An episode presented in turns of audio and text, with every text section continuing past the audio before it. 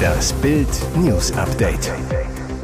Es ist Sonntag, der 14. August und das sind die Bild meldungen Künftig können nur noch Reiche gepflegt werden. Pflegeratspräsidentin Vogler wahrt vor drastischem Personalmangel. New York Times Bericht über gebunkerte Geheimdokumente. Hat Trumps Anwalt das FBI angelogen?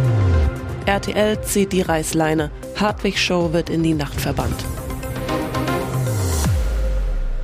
Künftig können nur noch Reiche gepflegt werden. Pflegeratspräsidentin Vogler warnt vor drastischem Personalmangel.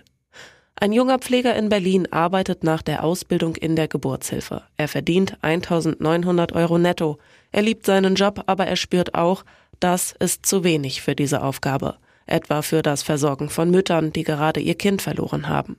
Sein bitteres Fazit, ich könnte auch bei Aldi an der Kasse arbeiten, da würde er zwar rund 200 Euro weniger verdienen, hätte aber keine Nachtschichten.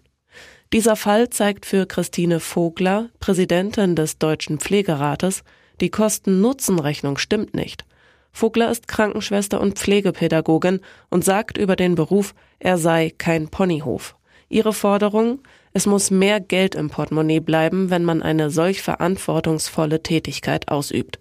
Klar ist, in der Pflege muss sich etwas radikal ändern, sonst fehlen im Jahr 2035 eine halbe Million Pflegekräfte. Und das bedeutet, wir können viele alte und Pflegebedürftige nicht mehr versorgen. New York Times Bericht über gebunkerte Geheimdokumente. Hat Trumps Anwalt das FBI angelogen? War es ein Versehen oder eine eiskalte Lüge? Einer der Anwälte von Ex-US-Präsident Donald Trump soll gegenüber dem FBI falsche Angaben über den Verbleib von Geheimdokumenten in dessen Besitz gemacht haben. Mindestens ein Anwalt des Republikaners soll im Juni eine Erklärung unterzeichnet haben, wonach das als geheim gekennzeichnete Material komplett an die Regierung zurückgegeben worden sei, berichtet die New York Times unter Berufung auf vier namentlich nicht genannte Personen. Dieses Schriftstück soll dem Justizministerium übergeben worden sein. Heißt, Trumps Team hat den Ermittlern wohl Infos vorenthalten. Ob bewusst oder nicht, bislang unklar. Fakt ist aber, dass das FBI auch wegen der Behinderung von Ermittlungen ermittelt und auch deshalb am vergangenen Montag zur Razzia bei Trumps Anwesen Mar-a-Lago anrückte. Möglicherweise war dafür die Erklärung seines Anwaltsteams ausschlaggebend. RTL zieht die Reißleine. Hartwig Show wird in die Nacht verbannt. Mit einem neuen Titel sollte alles besser werden. Gebracht hat es wenig. Aus der Sendung I Can See Your Voice wurde in diesem Jahr mit der dritten Staffel Zeig uns deine Stimme. Alles sollte nun besser werden. Dafür gab es sogar den Platz zur besten Sendezeit am Sonntagabend. Doch die Zuschauerzahlen der RTL-Show mit Moderator Daniel Hartwig blieben weit hinter den Erwartungen zurück. RTL zog daher jetzt die Reißleine. Die ausstehenden drei Shows werden nun jeweils in der Nacht von Freitag auf Samstag nach dem Nachtjournal versendet. Konzept der Show? Acht Kandidaten geben vor, professionelle Sänger zu sein. Die Promi-Juroren und Rateteilnehmer müssen erkennen, wer es von ihnen wirklich drauf hat und wer nur große Töne spuckt. Laut DWDL hatte Hartwigs Format aber zuletzt nur noch 6% Marktanteil bei der Hauptzielgruppe 14 bis 49 Jahre alt. Hallo, hallo, wir brauchen einen Notarzt. Sturzdrama bei der Bahnrad-EM. In München ist es im Ausscheidungsfahren der Frauen zu einem schweren Massensturz gekommen. Dabei wurde Weltmeisterin Letizia Paternoster aus Italien übel erwischt. In der ZDF-Übertragung ist zu hören, wie jemand ruft, Hallo, hallo, wir brauchen einen Notarzt.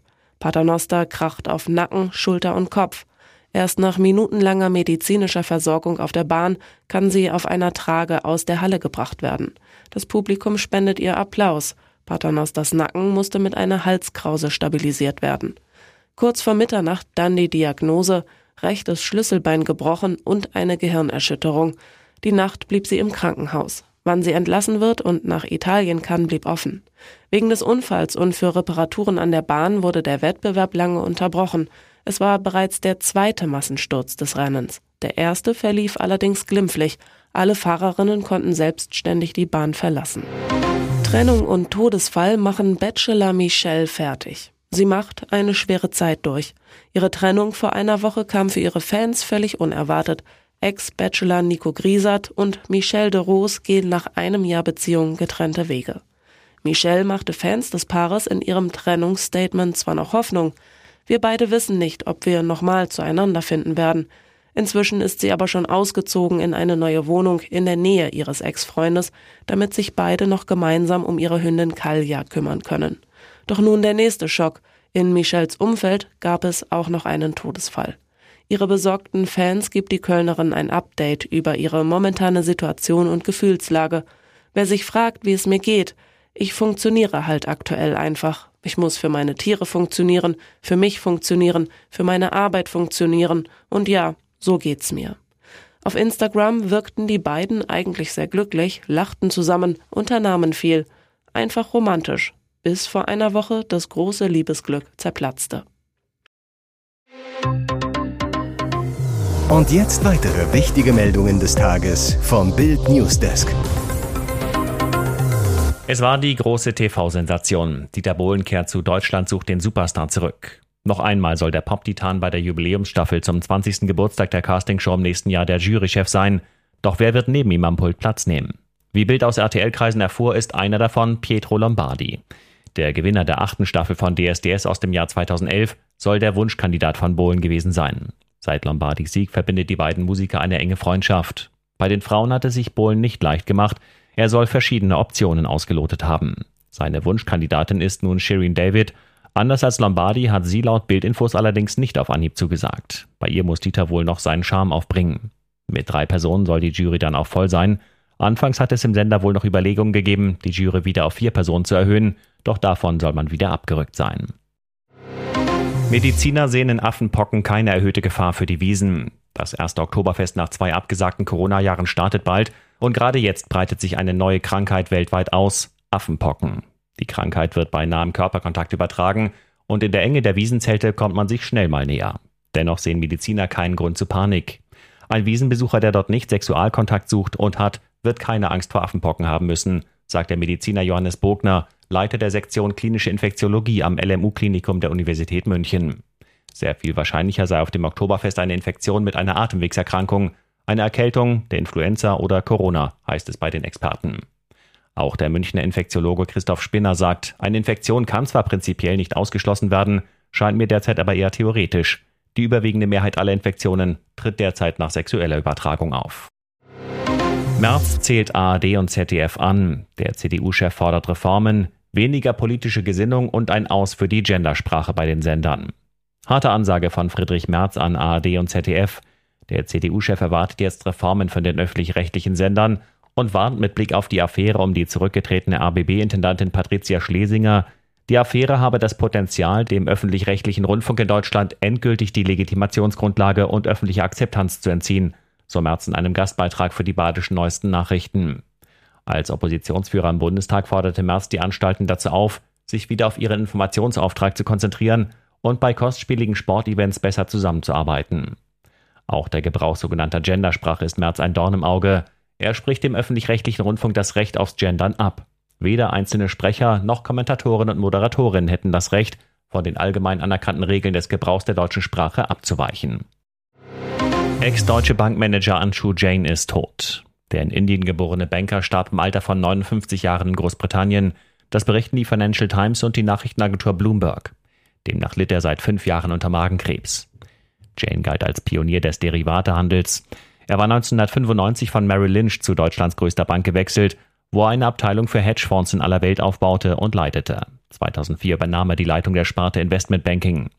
In seiner Amtszeit wuchs die Sparte rasch und erwirtschaftete den größten Teil des Gewinns der Deutschen Bank, machte sie sogar kurzzeitig zur größten Bank der Welt. 2012 stieg Jane zum Chef der Deutschen Bank auf, seine Amtszeit wurde allerdings durch Unruhe getrübt. Schwache Gewinne, steigende Kosten und Arbeitskämpfe sorgten immer wieder für unzufriedene Aktionäre. Nach drei Jahren endete seine Zeit im Chefsessel, zwei Jahre vor Vertragsablauf. Nicht alle glücklich über Rückkehr des DFB-Stars. Er wird Leipzigs erstes Werner-Opfer. Alle Augen richten sich auf Timo Werner. 777 Tage nach seinem letzten Einsatz im Leipzig-Trikot feiert der Nationalspieler nun gegen Köln seine RB-Rückkehr. So gut wie sicher, Trotz nur drei Tagen Training darf der Rekordtorjäger direkt von Beginn an ran. Doch wer muss für den Nationalspieler auf die Bank? Heißester Kandidat André Silva. Bild nennt die Gründe. Schwankende Leistung. Wie in der Vorsaison tut sich der Portugiese bei RB schwer. Sowohl im Supercup gegen die Bayern als auch zum Ligaauftakt in Stuttgart fiel Silva nur selten auf. Starke Konkurrenz. Christopher Nkunku wurde gerade erst zum Fußballer des Jahres 2022 gewählt und glänzte in Stuttgart direkt mit dem frühen 1 zu 0. Hinter den Spitzen wusste Dani Olmo einmal mehr zu überzeugen. Der Spanier harmoniert perfekt mit Nkunku. Beide scheinen derzeit gesetzt. Schlechtere Quote. Bei den beiden Köln-Duellen im RB-Trikot blieb Silva ohne Tor. Werner dagegen ist auch gegen den FC der erfolgreichste Knipser der Vereinsgeschichte, traf in seinem letzten Jahr in beiden Spielen. Weitere spannende Nachrichten, Interviews, Live-Schalten und Hintergründe hört ihr mit Bild TV Audio. Unser Fernsehsignal gibt es als Stream zum Hören über TuneIn und die TuneIn-App auf mehr als 200 Plattformen, Smart Speakern und vernetzten Geräten.